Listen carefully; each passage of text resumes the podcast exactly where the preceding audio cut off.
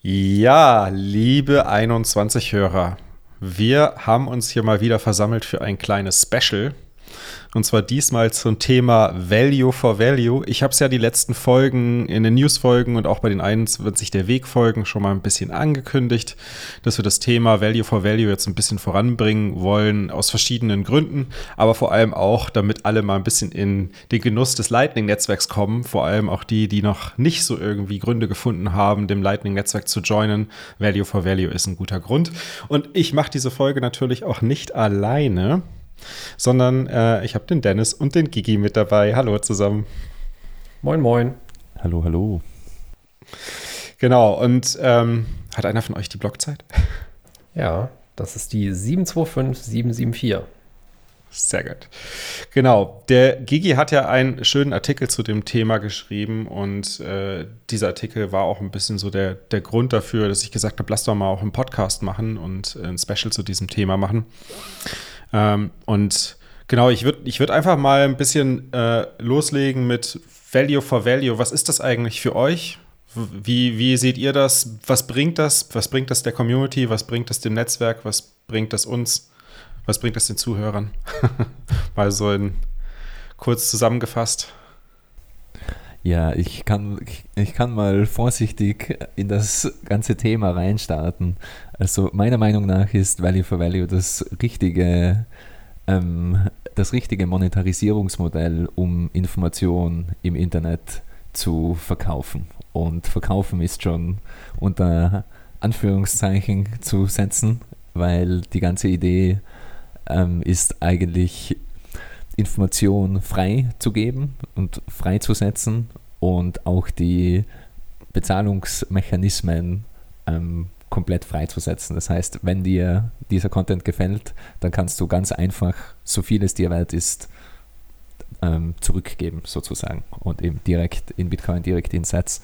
Und ähm, ja, Value for Value ist für mich ein ähm, ein Versuch, um eben die Incentives, die im Internet ein, eindeutig, äh, ja, die eindeutig kaputt sind, ähm, wieder zu fixen. Also wir haben Probleme mit Clickbait, Probleme mit äh, Clickfarming, Probleme mit ähm, Fake News, Probleme mit ähm, ja, dem Fokus auf, auf den falschen Dingen äh, ähm, und all, all die Dinge, die man am Internet vielleicht nicht so wertschätzt, ähm, die könnte Value for Value wieder in, in eine bessere Bahn lenken, meiner Meinung nach. Das ist vielleicht kurz zusammengefasst von meiner Seite aus. Also den Neues im Internet reduzieren. Ja, hoffentlich, hoffentlich. Ja, ich würde da noch anfügen, also so wie Bitcoin das Geld von den Leuten für die Leute ist, würde ich sagen, ist Value for Value eine Möglichkeit, Medien von den Leuten für die Leute zu machen und dafür eben halt eine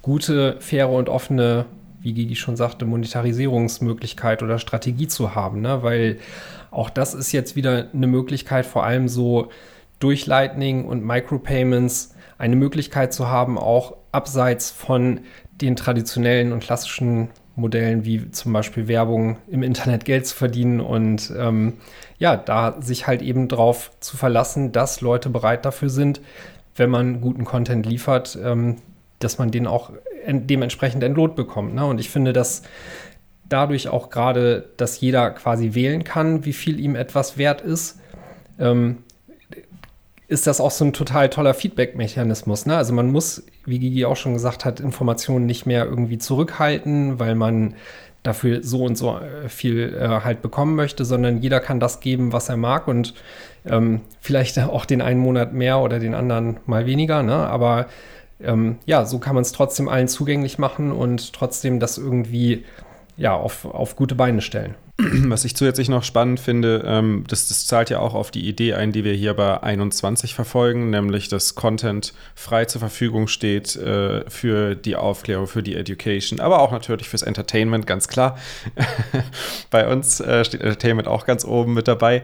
Und ähm, was ich spannend finde, ist halt, dass, dass gerade durch dieses Value for Value äh, diese Umverteilung nicht über, unbedingt über ein Konstrukt laufen muss. Wir können zwar den 21 Verein nutzen, um eine Plattform zu schaffen, um um, um gewisse infrastrukturelle Themen abbilden zu können, aber auch zum Beispiel gemeinsam, gemeinsam als Community gewisse Aktionen zu finanzieren. Aber diejenigen, die den Content machen, die machen das ja alle freiwillig. Und ähm, dieser Content, der kann nun von denen, die das freiwillig machen und die da viel Leidenschaft reinstecken und da auch hoffentlich, und, und wir sehen es ja an den Zahlen auch, äh, anscheinend ja auch hochwertigen Content produzieren, der gerne konsumiert wird, dann ist äh, Value for Value, finde ich, eine sehr, sehr schöne Möglichkeit, etwas zurückzugeben an die Leute, die da sehr viel Zeit und Arbeit reingesteckt haben.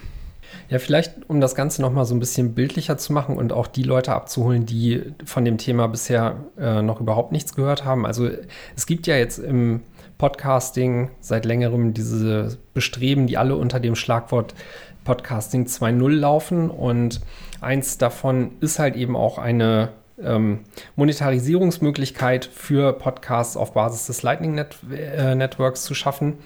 Und da gibt es mittlerweile verschiedenste Apps, die quasi eine Wallet integriert haben. Und das läuft so, dass Podcaster sagen können, ähm, für diese Show wäre es gut, wenn du mir pro Minute so und so einen Betrag ähm, spendieren kannst. Und diese Apps ähm, zahlen dann direkt quasi über Lightning pro gehörter Minute und ähm, das Ganze kann auch so integriert werden, dass wir beispielsweise unter uns das jetzt äh, pro Episode so aufteilen können, dass immer diejenigen, die die Show moderieren, das Geld bekommen. Das steht alles im dazugehörigen RSS-Feed drin und das läuft eigentlich äh, ja fantastisch gut. Ne? Und ähm, mhm. in diesem Bereich Podcasting 2.0 tut sich gerade jede Menge. Deshalb ist das, glaube ich, noch so der konkreteste und anfassbarste Anwendungsfall, in dem da jetzt gerade sehr, sehr viel im Bereich Value for Value rumexperimentiert wird.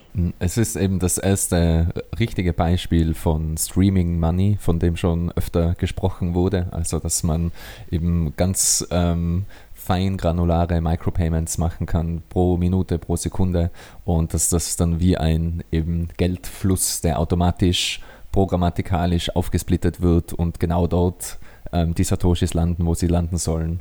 Ähm, das wurde eben mit Podcasting 2.0 mit dem Value Block ähm, implementiert und äh, Value for Value, wer sich da genauer einlesen will, am, am besten ähm, äh, am besten einfach Adam Curry verfolgen. Der hat schon seit zehn Jahren Erfahrung mit dem Value for Value Modell und es ist mehr oder weniger ein äh, Pay What You Want Modell. Und ähm, das Interessante meiner Meinung nach ist, dass äh, es das Problem der Paywalls komplett löst. Denn, äh, und vielleicht ist das äh, ein, ein, ein guter Übergang zu, zu dem Thema der, der Information und warum Paywalls überhaupt problematisch sind.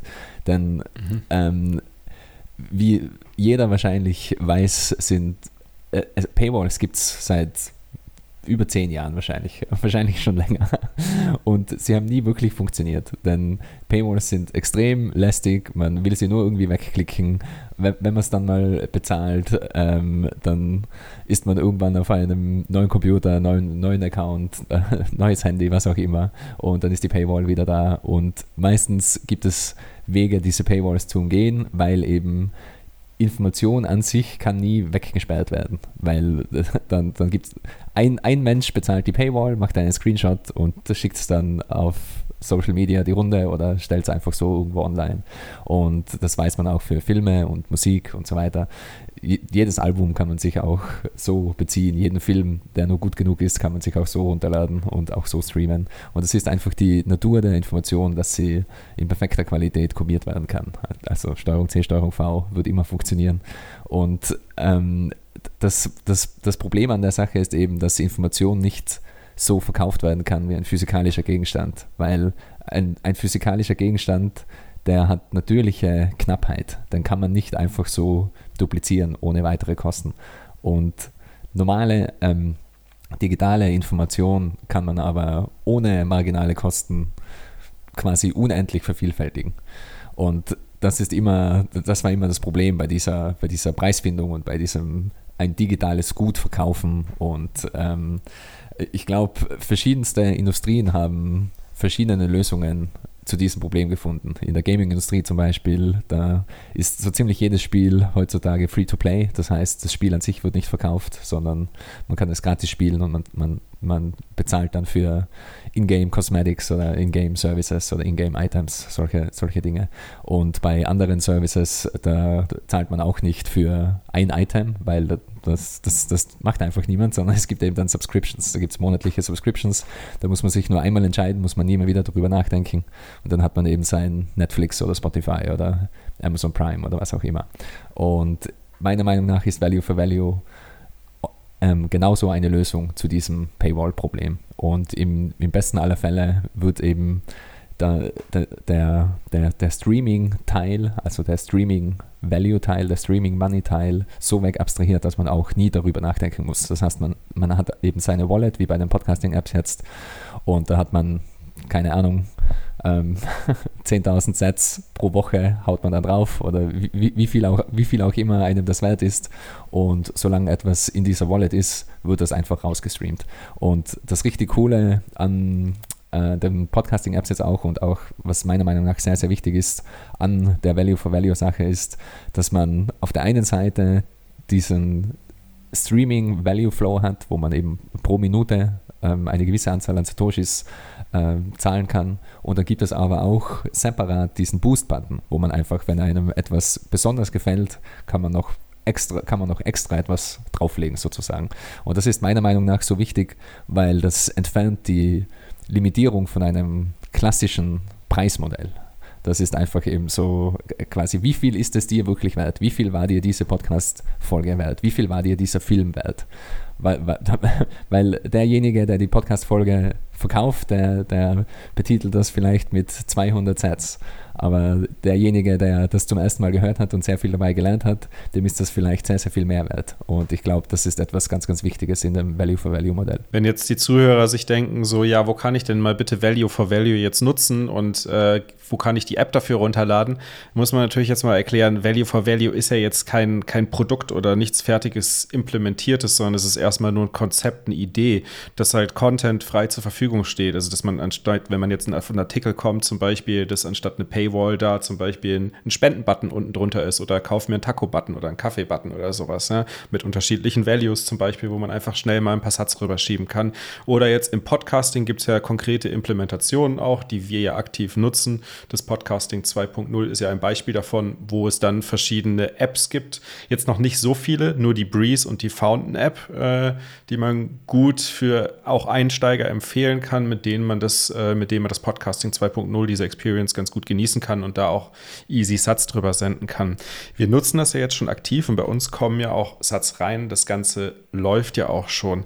Das heißt, wir haben da, ähm, wir haben da schon positive Erfahrungen mitgesammelt. Ja, durchaus. Ähm, ich würde ich würd gerne noch mal einen Punkt ähm, quasi hervorheben. Und zwar, du hast es eben äh, quasi so dieses Value for Value ähm, als den Konzeptteil bezeichnet. Gigi hat eben schon auch ein bisschen was über die Technik ähm, und wie das Ganze durch Lightning ermöglicht wird ähm, gesprochen.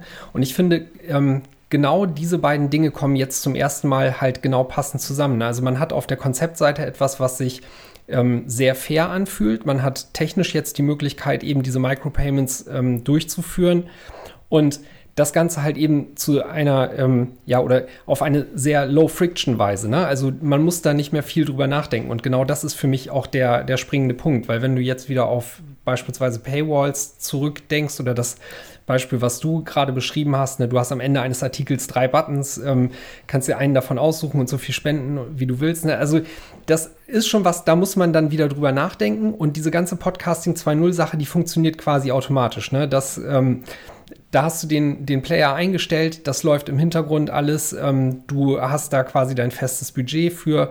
Und wenn du äh, sagst so, ey, das fand ich jetzt mega geil, dann kannst du nochmal den Boost-Button drücken. Und ich finde, dass ähm, gerade auch letzteres, das führt dann dazu, dass da auch so ein spielerisches Element mit reinkommt. Mhm. Ne? Also mhm. diesen ganzen mhm. Teil, das, das gibt es ja noch nicht Voll. lange. Und diese, diese Boost-Geschichte, die kam ja quasi so als neue Idee, die man einfach mal ausprobiert da rein. Und man merkt gerade auch, wie wie dieser Space gerade echt sich am Finden ist, Dinge auspro äh, ausprobiert und das äh, fühlt sich gerade noch mal wieder echt so äh, hoch innovativ an, was da gerade passiert. Ja, und es ermöglicht auch ein, ein sehr äh, fast schon intimes Verhältnis zu den Hörern, weil es ist eben ein komplett direkter Bezug und es ist auch quasi automatisch spamfrei, weil ähm, man muss ja auch, also man muss ja auch äh, mit, mit seinen, mit seinen äh, Sets diesen Boost äh, bezahlen und es löst somit einige Probleme auf, auf einen Schlag.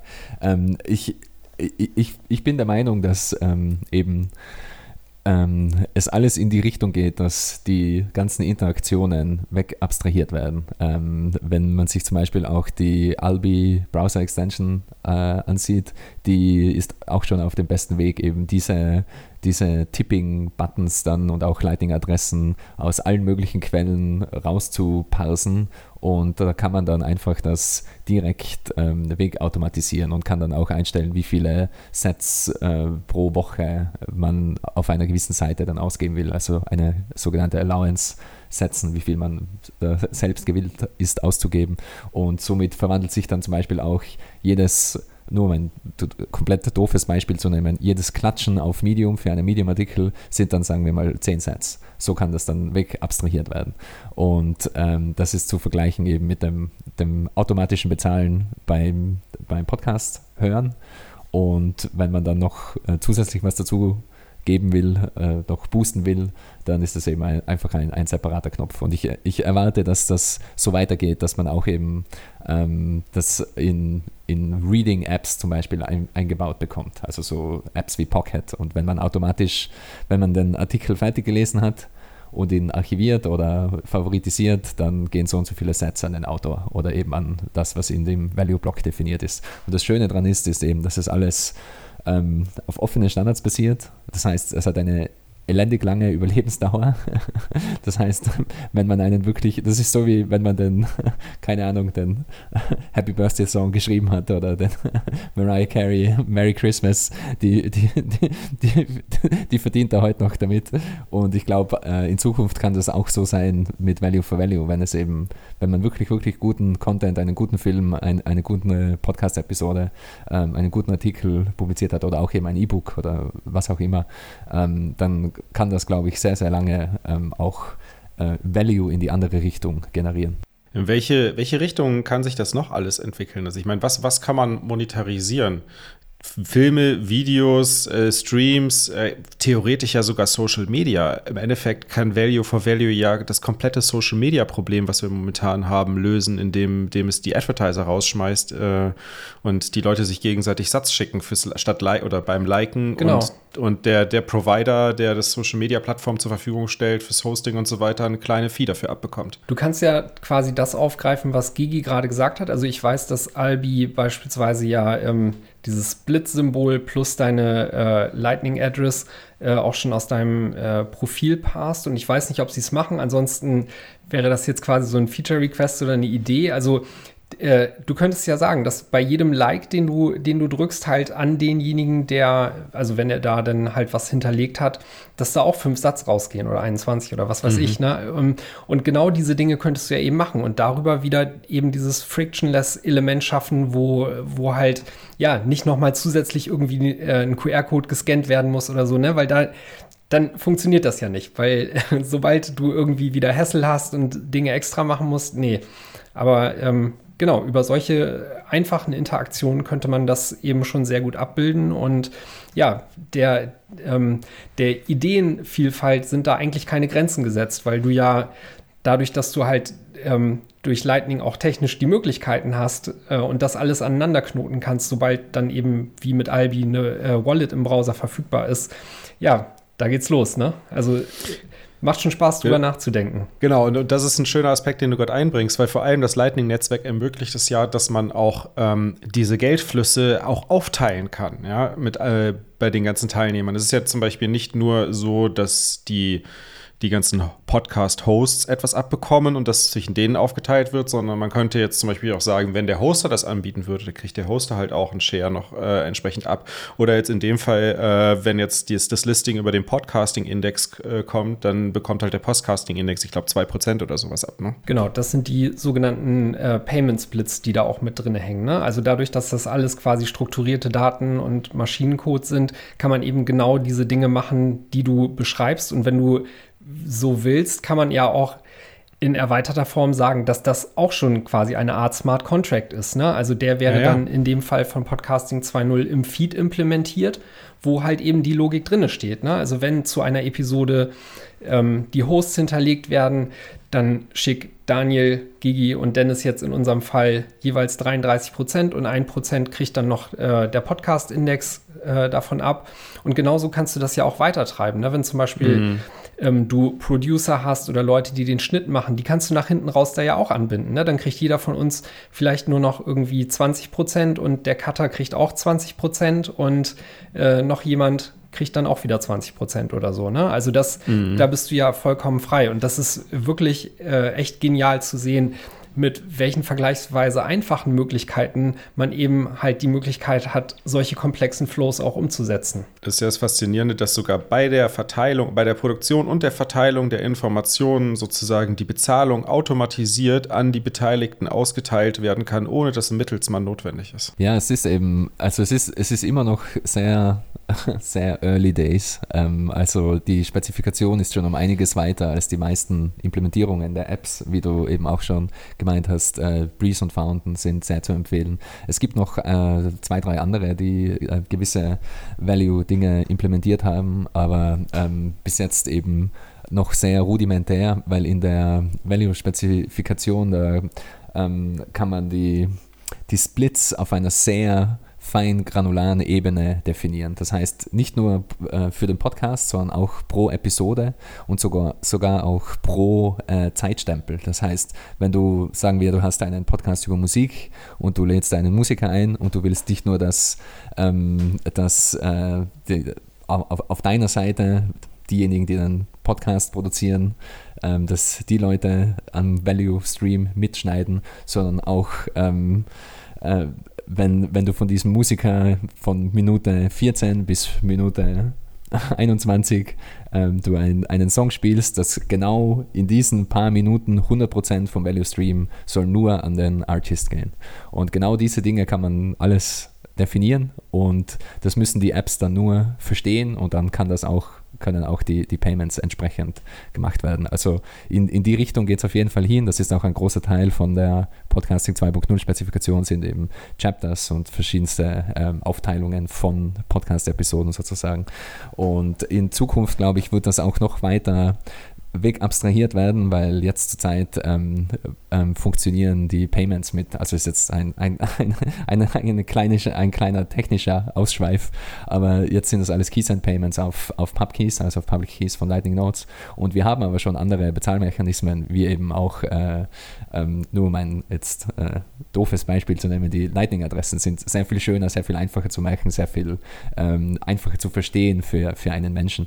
Und ich glaube in Zukunft ähm, werden wir durchaus, ähm, äh, wir werden Identifier haben für Personen, die, ähm, an die man einfach Satz schicken kann. Ob das Lightning-Adressen sein werden oder ob das äh, Board 12 Static Invoices sein werden oder ob das, keine Ahnung, äh, John Cavallos Slash sein werden, sei mal dahingestellt. Aber ich bin mir ziemlich sicher, wir werden das sehr bald haben. Ähm, auf irgendeinen Standard werden wir uns einigen.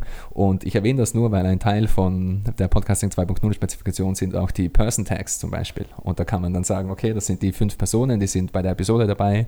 Und dann könnte man das ganz einfach eben quasi ähm, verknüpfen, dass man, dass man hinter jeder Person eine Lightning-Adresse hinterlegt und dann löst sich das alles von, von alleine auf. Und in diese Richtung würde es gehen und im Endeffekt bildet das ein ganz ähnliches System ab, System ab wie das äh, Legacy Copyright-System. Da geht es ja auch darum, äh, und das Royalty-System, oder? Äh, äh da geht es darum, okay, wenn, wenn du einen gewissen Sound oder ein gewisses Lied oder sonst was verwendest, dann wer muss irgendwie wie bezahlt werden. Aber das ist alles ähm, restriktiv und das ist das Pendant dazu von einem komplett offenen Open Source Gedanken, ähm, dass du quasi ein Royalty-System hast von offenen, frei verfügbaren Medien, von frei verfügbarem Content, von Open Source Content sozusagen. Und wenn jemand diesen Content wertschätzt und dafür bezahlen will, dann kann man ganz einfach dafür bezahlen. Und ich glaube, ähm, das Verständnis, dass man dafür bezahlen sollte, das wird immer mehr kommen, weil die Alternative ist, nicht Independent Content, das heißt Content, der ähm, ja, also wir leben eh schon in der Zeit von Deplatforming und jeder wird gecancelt und niemand traut sich irgendwas zu sagen. Und wenn man auf Spotify ist und nicht Joe Rogan ist und das Falsche sagt, dann ist man sofort weg vom Fenster. Und äh, überall werden Shows äh, gelöscht und demonetized und so weiter. Auf YouTube ist der Demonetization schon, schon der Standard quasi. Und ich glaube, ähm, die, die Leute, die die haben ein Verlangen danach, ähm, ähm, guten Content zu unterstützen und auch sicher zu gehen oder dabei, dabei mitzuhelfen, dass dieser Content auch unabhängig bleibt und dass dieser Content Producer unabhängig bleiben. Und meiner Meinung nach eben löst Value for Value sehr viele Probleme auf einen Schlag und deshalb glaube ich auch, dass es das richtige Modell ist, um Informationen ähm, zu verkaufen sozusagen. Ja, ich glaube, dieses Element der Zensurresistent ist sehr, sehr wichtig, gerade jetzt auch in der frühen Anfangsphase. Also ähnlich wie du Leuten in Venezuela und so Bitcoin nicht groß erklären musst, so ist es halt auch, dass du Leuten, die jetzt von Deplatforming betroffen sind, nicht groß erklären musst, worin der Wert von zensurresistenten Medien liegt. Ne? Also ja. und deshalb, also das sind quasi so die natürlichen Early Adopter und da äh, daher spielt das dieses Element, denke ich mal, da auch eine eine große Rolle und vielleicht ähm, ist das dann auch eine Zielgruppe von Leuten, an die sie sich wenden, die ja auch eher technikaffin sind und auch gerne bereit sind, da solche Experimente mitzumachen. Ne? Die haben dann vielleicht die Lightning Wallets äh, im Browser installiert oder auch äh, eben die, die richtigen Podcast-Player, weil die auch wissen oder denen das auch halt eben was wert ist, wenn sie von solchen Leuten ihre Informationen beziehen und äh, nicht irgendwie äh, aus den Mainstream-Medien, die noch legacy-mäßig mit Werbung finanziert werden. Ja, und das, das wird auch alles viel einfacher werden noch. Also äh, wir sind immer noch ganz am Anfang und meiner Meinung nach haben wir jetzt schon sehr große Sprünge gemacht äh, mit dem Breeze und Fountain. Das ist schon sehr, sehr einfach zu verwenden. Und äh, auch um, um auf Daniels Frage zurückzukommen, was wird alles, äh, was kann man alles monetarisieren? Also äh, für mich ist es nicht sehr überraschend, dass äh, Podcasting das erste Medium war. Es ist eben ein, ein schöner Use Case für, für Streaming Money und es ist auch relativ. Ja, weil die Information vorher schon frei war. Ne? Das war schon immer bei Podcasting so, dass man gesagt hat, Podcasts müssen frei sein, weil sonst hört sich das keiner an. Das ist was, was raus, was frei rausgegeben werden muss und du kannst es nur über Werbung äh, monetarisieren. Genau, und es ist auch ähm, die, die, die Datenlast von Podcasts ist relativ gering. Also Video zum Beispiel, da geht es dann immer darum, okay, wer hostet das Video? Wo hostet man das Video? Wie bringt man das Video wirklich an die Leute? Und ähm, das ist bei Podcasting nicht so problematisch, weil ähm, eben Audiodateien sind äh, im Verhältnis sehr, sehr viel kleiner, können sehr, sehr ähm, sehr, sehr viel einfacher zensurresistent gehostet werden, weil man sie auch selbst irgendwo hosten kann. Lass uns an der Stelle nochmal kurz eben genau das als Beispiel aufgreifen, ne? weil das schließt ja so ein bisschen an den Punkt äh, vorher auch an. Also auch da wäre es ja möglich, denjenigen, der das Ganze hostet, auch mit einem gewissen Teil dann äh, halt zu entlohnen. Ne? Und auch das wäre dann halt sehr natürlich, ne? weil auf der einen Seite bekommt der Nutzer das Video, den Podcast, was auch immer gestreamt und auf der anderen Seite bekommt derjenige, der es hostet, dann auch eben äh, dafür wieder Vergütung gestreamt. Ja, absolut. Man wird, man, man wird sehen, was sich da durchsetzt äh, auf, auf lange Sicht. Könnte das nicht sogar im Open Source Development funktionieren, wenn ich mir überlege, du hast halt die verschiedenen Open Source Elemente, die halt dann auch entsprechend mit den äh, Identifiern versehen sind zum Empfangen und äh, du, konntest, du baust halt mehrere aus mehreren Bausteinen sozusagen ein Tool zusammen und setzt noch quasi für dich selbst noch äh, einen Stream oben drauf und verteilst dann sozusagen für den Hoster der Software, für damit skaliert, für die ganzen Dienstleistungen drumherum, für die Infrastruktur, für die ganzen Open Source Developer und für, für deine eigenen Developer direkt mit von jedem einzelnen Nutzer, der per Lightning bezahlt. Ja, funktionieren kann das schon. Das Problem ist dann immer, wer entscheidet und was ist fair, oder? Also Klar. wenn du ein Open Source Projekt hast mit 200 Contributern, werden die gleich entlohnt oder pro, äh, pro Zeile und da geht es eben dann darum, wie wie, stimmt, wie, ja. wie, wie, macht man sich das aus? Und es ist ein, ein quasi unmögliches Problem, weil du kannst äh, die, diese Contributions nicht äh, pro Zeile oder pro sonst was messen. Es ist ganz, ganz, ganz, ganz schwierig zu machen. Und ich glaube, im kleinen Rahmen funktioniert sowas, wenn man eben einen Podcast hat und man ist zu zwei, zu dritt, zu vier, zu fünf, dann kann man sich das äh, guten Gewissens untereinander ausmachen. Und bei größeren, also wenn es dann schon Größenordnungen von einer Firma annimmt, dann wird es immer schwieriger und dann braucht es irgendwelche mhm. Entscheidungshierarchien. Also ich glaube, man kann nicht absolut alles so wegabstrahieren, aber äh, äh, ähm, was mir extrem gefallen würde, wäre zum Beispiel auch, ähm, ähm, weil das Modell gibt es schon seit längerem und viele, viele Modelle fallen so in ein quasi Value-for-Value-Framework, in ein freiwilliges Bezahl-Framework, das einfach klarstellt, ähm, äh, quasi die, die Leute geben, ohne großartig äh, etwas im Gegenzug zu erwarten, einfach nur, weil es ähm, sicherstellt, damit, da, dass der Content weiterhin diese Qualität hat, wie er sie in der Vergangenheit gehabt hat. Wikipedia ist ein Beispiel und die Erfolgsgeschichte von Patreon ist, glaube ich, auch, äh, auch so ein Beispiel, dass viele Leute unterstützen andere Leute auf Patreon einfach nur, damit sie ihr Ding weitermachen können. Die erwarten mhm. sich nicht großartig was, die, die wollen da keine großartigen Fanartikel haben oder sonst was in der Richtung. Und bei Wikipedia genauso, da gibt es einmal im Jahr den Aufruf von Jimmy Wales mit einem großen Banner, jetzt spenden, sonst gibt es Wikipedia nicht mehr. Und was ich mir schon seit längerem wünsche, ist ähm, von, von gewissen Services, Wikipedia wäre eben ein, zwei Beispiel, einfach ein, äh, eine ganz transparente Übersicht, wie viel Geld wird gebraucht für die nächsten sechs Monate, für die nächsten zwölf Monate und quasi wie ein, wie ein, ein, ein, ein Lebensbalken, der, der nach unten tickt und mit seiner Donation kann man den wieder auffüllen. Verstehst du, wie ich meine? Mhm. Und das ist so, so für, für Hosting ähm, äh, kann man sich so etwas ähnliches auch vorstellen. Oder dass man eben quasi die, die Dateien hostet und man schaut sich ein Video an und, und wenn man eben äh, keine Sets dahin streamt, dann, dann weiß man, okay, das Video könnte bald mal futsch sein zum Beispiel. Aber äh, das, das sind alles so, ja, ja ähm, ich glaube, nette Spielereien, was sich da im Endeffekt dann durchsetzt, das, das wird ähm, äh, es sind wahrscheinlich einfache Lösungen, äh, die, die sich auf längere Zeit da durchsetzen.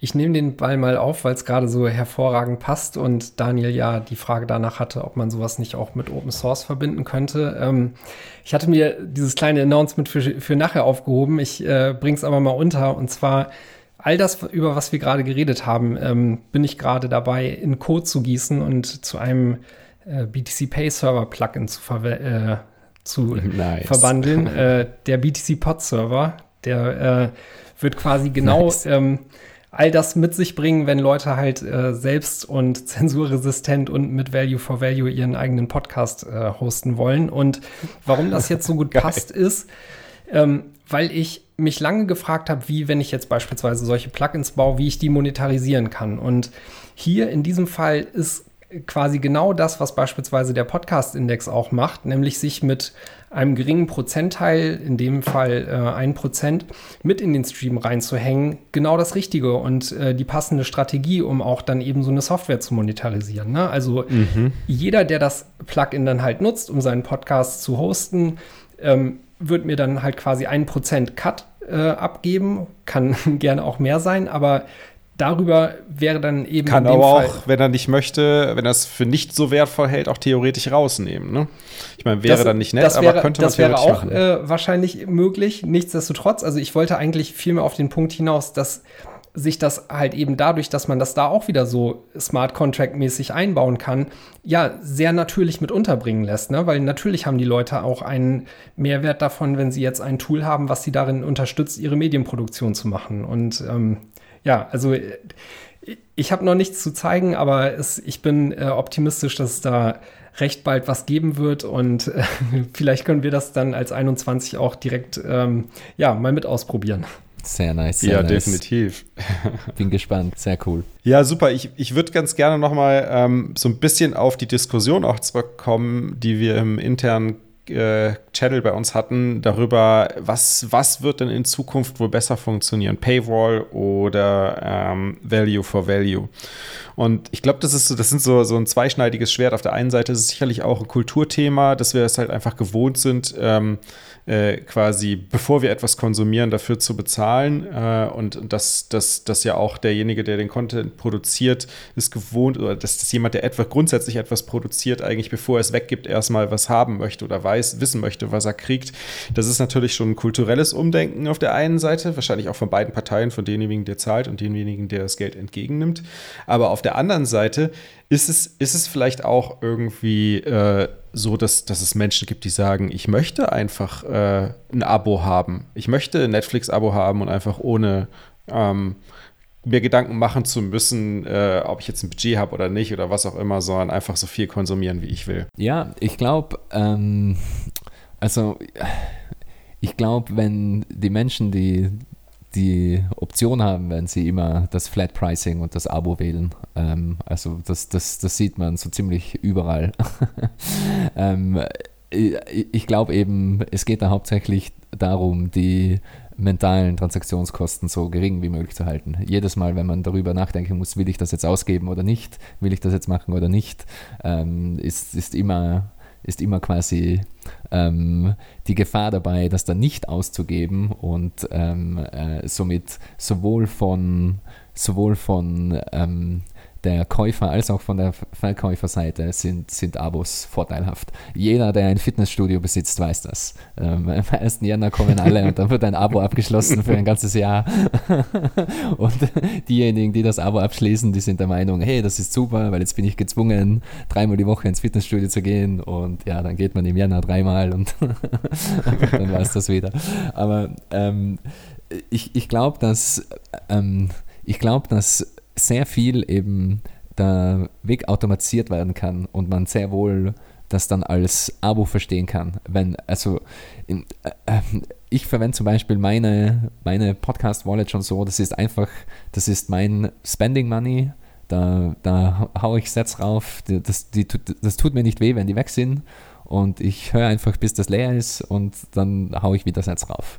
Und ich, ich glaube, wenn, wenn wir an einen Punkt kommen, wo ich mein, meine Albi-Extension oder äh, ich hoffe, irgendwann wird das auch native in den Browsern vorhanden sein und meine ganzen Apps und meine ganzen, meine ganzen ähm, Interfaces, um Content zu konsumieren, wenn die Lightning enabled sind und ich die mit meiner Spending Wallet verbinden kann und da wird einfach rausgeballert, bis die wieder leer ist oder ich kann da gewisse Limits setzen, dann ist das ganz ähnlich wie ein Abo nur für jeglichen Content.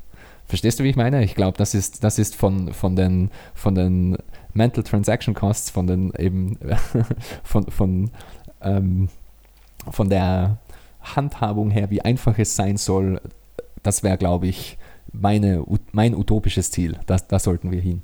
Und ich glaube, es braucht aber trotzdem immer noch diesen, diese einfache Möglichkeit, wenn, wenn etwas absolut mindblowing war, dass man eben auf den Boost-Knopf drücken kann, dass man nochmal was drauflegen kann, dass man nochmal wirklich seine Appreciation zeigen kann an denjenigen, der das gemacht hat. Also ich glaube, ich glaube, es ist ganz, ganz wichtig, dass es diese zwei Varianten gibt. Dieser, dieser, dieser ständige Trickle, also der, der Payment Stream, der immer rausgeht, dass immer ein bisschen was dazugeben und ähm, der Boost, der nach oben hin offen ist, der einfach wenn, wenn, wenn das, das war das, keine Ahnung, es gibt oft irgendeinen Song, der absolut dein Leben verändert und dann hörst du ihn dir 5000 Mal an. Wie viel würdest du für diesen Song ausgeben? Für, für, für, für den das, du, du kannst ihn dir eh gratis anhören, aber, aber um, um dem Künstler zu sagen, hey, das war absolut gewaltig und hat mein Leben verändert. Und das gleiche eben auch für Bücher, Artikel, was auch immer. Und ich glaube, es ist eben ganz, ganz wichtig, zwischen diesen zwei ähm, zwischen diesen zwei Varianten von Value for Value zu unterscheiden, zwischen dem quasi minütlichen Stream und dem Boost. Ja, du hast eigentlich schon alles gesagt. Ich würde nochmal, glaube ich, ähm, auch herausstellen, dass es nicht nur diese zwei Varianten beim Value for Value gibt, sondern insgesamt auch, dass dieses Abo-Modell oder eben Value for Value, das ist ja kein Entweder-Oder, ne? Und in dem Sinne kommt Value for Value jetzt als zusätzliche Option dazu und ähm, ja, ist dann halt eben eine Möglichkeit, wie man vielleicht auch ähm, ja, persönlich gerne mit Themen umgeht. Ne? Hat Gigi ja jetzt zuletzt auch gerade noch äh, beschrieben. Mhm. Der andere Punkt, den ich mich gefragt habe, liegt vielleicht auch daran, dass halt Menschen nicht so unbedingt das Verständnis davon haben, wie Informationen im Internet funktionieren und äh, vielleicht auch nicht so das Verständnis dafür haben, dass Informationen eigentlich immer frei sind. Klar, manchmal ist es schwerer dran zu kommen oder es gibt quasi Hürden, es werden Hürden eingebaut, um an Informationen oder an, an, an den Content ranzukommen, ähm, wenn man nicht zahlen möchte. Aber am Ende kommt man ja immer dran, ob es jetzt eine Software ist, ob es jetzt ein Video ist, ob es ein ein PDF ist oder whatsoever, ja, irgendwie findest du immer einen Weg, ne? Ich würde da fast schon auch sogar noch mal ganz anders drauf gucken, nämlich von der anderen Seite und sagen, Informationen sind nicht immer frei, sondern Informationen kommen auch immer mit Kosten daher. Und ähm, sei es nur die Zeit, die mhm. du damit verbringst, um sie halt zu konsumieren. Ähm, und wir alle wissen ja auch, dass die Services im Internet, die dann eben quasi äh, vermeintlich kostenlos sind, die bezahlen wir mit unseren Daten, die bezahlen wir mit unserer Aufmerksamkeit oder was auch immer. Ne? Also von daher nochmal auch zu dem Eingangsstatement zurück. Ich glaube, äh, Value for Value kann an der Stelle auch eine Möglichkeit sein, fairer, transparenter und besser einfach mit Daten, Aufmerksamkeit, was auch immer umzugehen. Ne? Ich, ich glaube auch, es ist, ein, es ist ganz wichtig, eine Alternative zu finden zu ähm, dem Advertisement getriebenen Modell. Mhm. Weil wenn man jetzt, wenn man, wenn man sich das jetzt ähm, den, den jetzigen Zustand, also den jetzigen State of the Internet sich mal, mal anschaut, jeder ist auf irgendeinem, äh, auf einem Feed, ob das jetzt ähm, Twitter ist oder Instagram oder Facebook oder YouTube oder egal was. Und es geht nur darum, ähm, so viel Aufmerksamkeit und so viel Klicks zu farmen, wie nur möglich. Und das ist egal, ob man ein Blogger ist oder ein YouTuber oder ein Journalist bei der New York Times. Ähm, der ganze Journalismus ist meiner Meinung nach eine absolute Katastrophe, weil es ist zu 97% Clickbait und der Clickbait kommt nur vom Geschäftsmodell. Und das Geschäftsmodell Und er kommt halt ohne Content, ne? Also er kommt halt ohne wertvollem Content. Das ist ja, das Problem natürlich, dabei. natürlich. Es geht, es geht ja nur um den Klick, deswegen ist es ja ein Clickbait, oder? Und der Klick, mhm. der Klick, der lädt die Werbungen und die, sobald die Werbungen geladen sind, zählen die Werbungen als gesehen und diese Zahlen kann man an, an, an die Werbe äh, Agenturen verkaufen und dann haben wir so und so viele Millionen Impressionen pro Woche, pro Monat, was auch immer und so machen, so machen die ihre Kohle. Und, und das ist massivst problematisch und sogar im Podcast-Space mhm. ist, ist also nur, nur in den ähm, Online-Print äh, und Anführungszeichen Printmedien ist das schon massiv problematisch. Jeder weiß das. Also es ist äh, absolute Katastrophe, was da passiert. Und meiner Meinung nach, man, man, man sieht auch die, die ähm, die Alternativmodelle, die zurzeit probiert werden, die funktionieren nicht ganz so wirklich. Oder das sind dann eben, okay, dann brauchst du ein Abo für die New York Times, dann brauchst du ein Abo für die Financial Times, dann brauchst du ein Abo für die Washington Post, dann brauchst du ein Abo für das. Und, mhm. und das, dann hast du 27 verschiedene Abos äh, 5 Dollar im Monat und äh, dann und, und, und so unterstützt Und du, liest aber nur drei Artikel pro ja. Monat von jeder. Und so, so unterstützt du dann irgendwie Journalitäts, äh, Qualitätsjournalismus und, und, und die, die Clickbait-Headlines, die werden trotzdem nicht weniger. Ähm, aber auch, auch bei, bei generell bei YouTubern und auch bei Podcastern, ähm, äh, man läuft immer wieder in das Problem rein, wenn man dann Werbungen wenn, wenn man dann mehrere Werbung, äh, äh, Werbungen, Werbeeinschaltungen ähm, spricht und mehrere Sponsoren hat, dann gibt es auf einmal gewisse Bereiche, die man nicht mehr kritisieren kann, nämlich genau diese Sponsoren zum Beispiel. Und auch die Sponsoren haben einen gewissen Anspruch auf den Content. Also man ist dann immer angewiesen, man produziert eigentlich nicht mehr zu 100% für seine Zuhörer oder für seine, für seine Zuseher, sondern man produziert für die Zuhörer und die Sponsoren. Und wenn man dann mal etwas Falsches sagt, dann springt ein Sponsor ab, dann kommt man wieder zur Selbstzensur, weil eben, ah, wenn ich irgendwas Falsches sage, dann passt es den Sponsoren nicht und die Sponsoren, die bezahlen die Miete und die bezahlen das Essen. und äh, das ist meiner Meinung nach auch ein, ein, ein Riesenproblem. Also das, das ist einfach, man, man begibt sich immer in diese Abhängigkeit. Und um auf den Punkt zurückzukommen von, von Dennis eben, es ist die, die zensurresistente Monetarisierungsmethode, oder? Also man hat eben keine Abhängigkeiten, es ist direkt, es ist peer-to-peer, -peer, es ist von von Content Creator zu, die, die, zu denjenigen, die dann Content konsumieren, direkt. Und ich glaube, das wird ganz, ganz wichtig sein. Es ist meiner Meinung nach jetzt schon sehr, sehr wichtig und man sieht auch den Erfolg von eben Substack und, und ähnlichen Plattformen, wie gut das funktioniert und wie wichtig das ist. Aber Substack ist eben auch nur eine Plattform und es geht jetzt schon los mit den Substack Deplatformings. Also es sind die ersten Leute schon von Substack wieder gebannt, weil es, keine Ahnung, ähm, zu radikal oder zu politisch inkorrekt oder zu, ich, ich weiß die Hintergründe nicht, aber es ist immer die, es ist immer die, es ist immer die gleiche Geschichte. Es, ist, es kommt immer irgendwie eine Plattform dann daher und die meint, ja, freie Meinungsäußerung über alles. Das war auch bei Gap so und dann hat die aber einen, einen christlichen Hintergrund und der Erste, der dann drei Pornos irgendwo postet, der ist dann schon wieder gebannt. und, und, und somit, das mit Plattformen wird nie funktionieren. Und deswegen brauchen wir ein Protokoll. Und da ist eben Lightning und Value for Value meiner Meinung nach genau das Richtige. Und, und so kann man dann sich auch wirklich ähm, in, in freier Meinungsäußerung üben und ist nur, ist nur seinem Publikum was schuldig und niemandem anderen mehr was.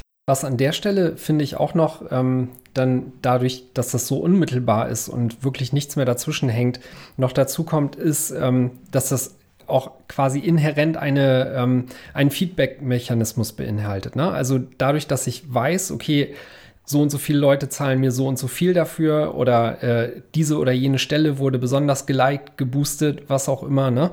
Also da bekommen wir als Content-Kreatoren äh, oder halt Erschaffer von irgendwie äh, diesem Content und Mehrwert äh, auch unmittelbares Feedback darauf, was denn eben halt gut ankommt und was vielleicht auch nicht. Ne? Und ich glaube, ähm, das ist auch ein Bereich, wo diese ganzen Tools, die jetzt da draußen sind, ne, also wir stecken da ja gerade noch total in den Kinderschuhen und momentan ähm, wird ja auch sehr viel ausprobiert. Aber ein Bereich, in dem diese ganzen Tools auch noch stark wachsen können, ist beispielsweise ähm, den, den Hosts oder Leuten, die das zur Verfügung stellen, dann auch eben äh, anzuzeigen, was sind denn genau die Stellen im Podcast beispielsweise, die geboostet wurden oder so. Ne? Also das gibt es bislang alles noch nicht. Das ist sehr, sehr rudimentär, wenn es das bisher gibt. Und ich glaube, auch da hat man dann zusätzlich Möglichkeiten, die es bisher auch so gar nicht gab, ne? weil als, äh, als ähm, jemand, der jetzt irgendwie einen Podcast daraus schießt, da kriegst du ja selbst von ähm, Plattformen wie Spotify und so, die das alles versuchen, möglichst genau zu monitoren, auch nur sehr, sehr vage Zahlen und so, wer überhaupt deine Episode bis irgendwo hingehört hat oder so, weil im Grunde genommen, sobald so eine Folge raus ist, dann ja, gibt es den Download, aber du weißt halt nicht, ähm, bis wo der gehört wurde und so. Und ich glaube, durch solche Mechanismen kann sich da auch eben, ja, zwischen äh, in unserem Fall so einer ähm, Host-Hörer-Beziehung noch viel mehr tun. Ja, absolut. es ist, auch, es ist auch ein echtes Signal. Äh, das, das kann auch nicht von irgendwelchen Botfarmen gefaked werden. Also kann schon, aber es ist nicht aber es wirtschaftlich. teuer dann. Und das ist, glaube ich, auch ganz, ganz wichtig. Und ähm, wie du schon eben gemeint hast, dass ähm, diese echten Statistiken zu bekommen, ist ein Riesenproblem in der Podcasting-Welt, weil Podcasting eben von, von, von Anfang an immer dezentral war. Und es gab eben nicht diese eine Plattform, die alles wusste. Und somit äh, hatte man oft nur ähm, Server-Download-Zahlen teilweise. Und mit den äh, Podfetcher-Apps, die standardmäßig jeden neuen Podcast, jede neue Episode runterladen, damit man es offline hören kann. Ähm, du wusstest nicht, wann hat wer wie, wann, wo welche Episode gehört oder welche Teile gehört. Und ähm, das sind einige Podcaster sehr, sehr, sehr, sehr bullish auf diesen Aspekt von, von Value for Value. Wenn, die, wenn jetzt einer der Zuhörer sagt, so, hey, ich, das ist ja mega spannend, ich will mir irgendwie mal was mehr zu Value for Value durchlesen ähm, und ich möchte mich darüber informieren, das, was man natürlich als allererstes empfehlen kann, ist Gigis Artikel äh, unter dergigi.com. Was könnt ihr noch empfehlen? Was kann man machen, wenn man jetzt zum Beispiel ähm, Entwickler ist und sagt, ich möchte, ich finde das ein super spannendes Konzept, ich möchte mich da irgendwie beteiligen? Also für Entwickler würde ich tatsächlich, auch wenn das wahrscheinlich die kleinste Gruppe hier äh, von den Leuten ist, die das äh, dann noch so richtig interessiert, würde ich sagen, äh, hört euch definitiv den Podcast Index Podcast an, weil ich glaube, da kriegt man nicht nur ein sehr, sehr gutes Gefühl dafür, wie das Ganze technisch funktioniert, weil ähm, Adam Curry und Dave Jones, die, die das äh, quasi so aus der Taufe gehoben haben, berichten da einmal die Woche darüber, was sich jetzt technisch so plattformmäßig tut.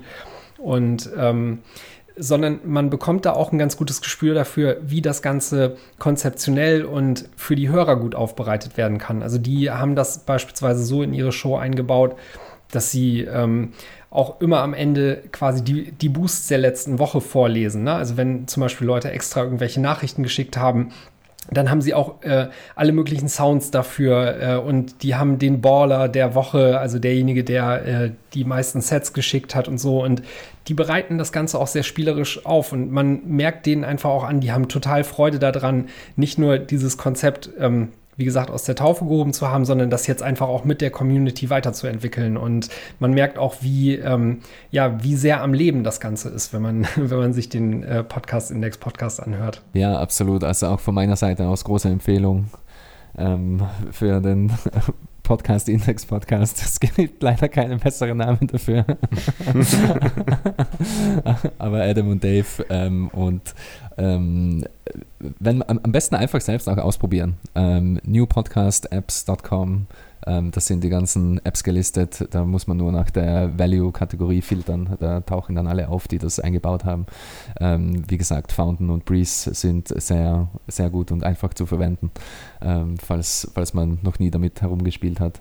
Und auch auf valueforvalue.io, da ähm, gibt es einige Informationen, wie man ähm, falls man selbst einen Podcast hat, da loslegen kann und wie man da ähm, eine einfache Lightning Wallet quasi für sich erstellen kann und wie man seinen Podcast-Feed erweitern kann mit einem Value-Block, damit das auch alles funktioniert und von den neuen Podcast-Apps äh, gelesen werden kann. Und sonst, ich, ich habe am Ende von meinem Artikel, der auch ins Deutsche übersetzt wurde, das, ähm, ich glaube, es ist in der Apricot-Mediathek ähm, die deutsche Version.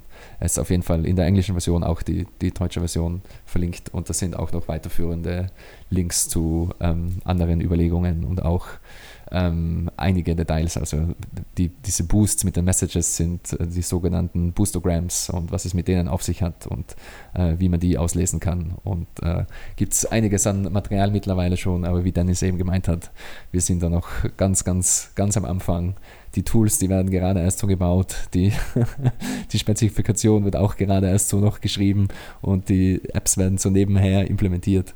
Und ich glaube, da, da wird noch einiges passieren in den nächsten Wochen und Monaten. Einen weiteren Tipp hätte ich noch, weil ich das Video äh, gerade neulich gesehen habe. Ähm, ist leider auf Englisch, aber auf dem BTC Sessions Kanal gibt es, ähm, ich glaube, eine halbe Stunde lang geht das Video. Ähm, da geht Ben das einmal komplett durch. Also sowohl was das aus, ähm, aus Hörersicht bedeutet, als auch wenn man selber einen Podcast hat und wie auch die Tools, die seitens ähm, des Podcast-Index zur Verfügung gestellt werden, einen dabei unterstützen können, da halt Value for Value in, in den eigenen Feed mit einzubinden. Und ähm, ja, kann ich, kann ich auch sehr empfehlen. Da kriegt man auch einen ganz guten Überblick darüber, was alles möglich ist, welche Wallets das schon können und wo die Reise so hingeht. Ja, super. Ich glaube, wir werden dann die ganzen Links in den Show Notes verlinken. Da könnt ihr euch das dann auch anschauen und äh, die Artikel durchlesen und weitere Informationen euch dazu holen. Und wenn ihr diese Folge jetzt auch so geil fandet wie ich, und auch vieles Neues dazu gelernt habt, äh, also einen Mehrwert von dieser Folge hattet, Boost. Einen, wir Wert geschaffen haben, dann gebt jetzt einen Boost, genau. und äh, wenn ihr noch keine Podcasting 2.0 Apps verwendet, wie, wie Gigi schon empfohlen hat, ladet sie euch runter. Es ist nicht nur, es geht nicht nur darum, einfach Wert zurückzugeben, sondern ich glaube, gerade ist es auch super cool, einfach damit rumzuspielen. Ja, das ist halt, es ist eine Experience, die auch irgendwie dazugehört und was Neues und das macht gerade auch tierisch Spaß. Es war, es, es war noch nie so einfach, Sets wieder auszugeben. das stimmt, ja. genau, deswegen alle bitte Podcast machen, dann könnt ihr die Sets auch wieder reinholen. Viel Spaß damit und ähm, kommt, kommt immer mehr oder beziehungsweise empfehlt auch euren Freunden Value for Value, damit das ganze Thema nicht nur in die Richtung Value for Value voranschreitet, sondern auch mehr Leute natürlich mit Bitcoin und mit dem Lightning-Netzwerk in Kontakt kommen. Eine, eine Anekdote vielleicht noch, ähm, auch ähm, war ein Typ zu Gast beim Podcast Index Podcast, also bei Adam und Dave und ähm, ich kann mich an die Details nicht mehr so genau erinnern, aber der, hat, der hatte auf jeden Fall keine Ahnung von Bitcoin, keine Ahnung, was Sets sind, hat einen Podcast gestartet, ähm, hatte immer, ich glaube, er war aus Ghana oder äh, irgend sowas in der Richtung oder Nigerien oder keine Ahnung. Aber so einfach jemand, der generell unbanked ist. Der hat ähm, dann aus Jux und Tollerei äh, seinen, seinen Podcast eben über den Podcast-Index Value Enabled und hat dann die ersten Sets empfangen und hat, äh, hat sich tierisch äh, einen Ast abgefreut, dass er da so komische Internetpunkte bekommt und hat dann erst äh, viele Wochen später herausgefunden, dass das eben äh, Sets sind und dass das eben Teile von einem Bitcoin sind und äh, dass er da direkt Bitcoin verdient und das war richtig, richtig nice zu hören. Also ähm, wir haben das jetzt alles aus einer sehr, sehr technischen technischen Perspektive beleuchtet und aus einer sehr auch westlichen Perspektive beleuchtet. Und ähm, wir haben sehr wohl die Möglichkeit, äh, Dinge auch anders zu monetarisieren. Aber ich glaube, ähm, ein riesen, riesen Punkt von Value for Value und von Set Streams und von den ganzen Dingen ist auch die Tatsache, dass absolut jeder sich so eine Wallet einrichten kann. Du keine ID brauchst, du nicht 18 äh, plus sein musst. Es ist ganz egal, wer du bist, woher du kommst. Ähm, jeder, jeder kann sich das für sich aufsetzen und Sets empfangen und du musst dich nirgendwo anmelden, du musst dich nirgendwo registrieren, du brauchst gar nichts, du brauchst einfach nur einen Internetzugang und eine Lightning Wallet und das war's. Und dann kannst du schon Sets empfangen. Die einzige ID, die du brauchst, ist deine Node-ID. So ist es. Schöneres Schlusswort gibt es gar nicht. Also in dem Sinne Node aufsetzen, Satoshis stapeln und Lightning Channel öffnen. ciao, ciao. Node-ID Merking. genau. Macht's gut. Dankeschön. Tschüss. Ciao, ciao. Bitcoin-Preis fällt, ich stack mehr, ist okay. Ihr heult rum, ich stack mehr, ist okay. Leute denken, dass mein Portfolio auf der Kippe steht. Ich hab ihnen was voraus bei der Dip-Mentalität. Bitcoin-Preis fällt, ich stack mehr, ist okay. Ihr heult rum, ich stack mehr, ist okay. Leute denken, dass mein Portfolio auf der Kippe steht. Ich hab ihnen was voraus bei der Dip-Mentalität. Morgens ich steh auf, voll viele Nachrichten. Bitcoin ist gefallen, sahen sie in den Nachrichten. Sie wollen nun verkaufen, wollen sich dann Nachrichten. Wollen meine Meinung, werde ich verkaufen? Mitnichten. Du verkaufst, weil der Preis droppt, wieso auch? 50% Kurseinbruch ist für mich eher ein Discount. Mein Sparplan regelt, jede Woche werden neue Sets gekauft und die dann in Ruhe gehottelt, so lang bis die Bitbox raucht. Wie ihr meine Sets bewertet, ist für mich egal. Hauptsache, es werden mehr in der absoluten Zahl. Absolute Knappheit, das ist der heilige Gral. Nahrungskette, stecke dich von einem Schritt zu einem Wahl. Wir machen weiter, solange sich die Erde dreht. Monetäre Freiheit, solange bis es jeder sieht. Und wenn der Preis mal wirklich richtig runtergeht, beide fucking Dip, Cold Storage und weiter geht's. Bitcoin-Preis fällt, ich stack mehr, ist okay. Ihr heult rum, ich stack mehr, ist okay. Leute denken, dass mein Portfolio auf der Kippe steht. Ich hab ihnen was voraus bei der Dip-Mentalität. Bitcoin-Preis fällt, ich stack mehr, ist okay. Ihr heult rum, ich stack mehr, ist okay. Leute denken, dass mein Portfolio auf der Kippe steht. Ich hab ihnen was voraus bei der Dip-Mentalität. Hell yes, ich will Zeit stapeln. Wegen Price Crash muss Unwichtiges abwarten. Replay Auto DCA maximal produktiv. Verdient durch Mining, Non-KYC. Du dagegen hast noch ein Fiat-Mindset, getrieben von Panik, wenn der Bitcoin-Preis fällt. Merkst dabei nicht, wie du dir selbst ein Bein stellst. Von mir für deine Tränen hier ein Zewa-Reisfest. Absolut Scarcity, also stacke ich Sets. No Gods, no Masters, bin mein eigener Chef. Bleib, bleib, stay humble, wir hodeln die Bags. Fokussiert, Laser Eis bis Fiat verreckt. Ist gut, fundamental, alles gleich geblieben. Ein Tool mit Potenzial für Freiheit und Frieden. Täglich der Kampf um Souveränität. Nicht wo der Preis steht, sondern die Fund the State. Bitcoin-Preis fällt, ich stack mehr, ist okay. Ihr heult rum, ich stack mehr, ist okay. Leute denken, dass mein Portfolio auf Kippe steht. Behalte diese beide Dip-Mentalität. Bitcoin-Preis fällt, ich stack mehr, ist okay. Ihr heult rum, ich stack mehr, ist okay. Leute denken, dass Bitcoin diesmal untergeht. Ich glaub einfach nach den I don't give a flying shit. Ist okay. Ist okay. Stack so lange bis zum letzten Cent in meinem Portemonnaie.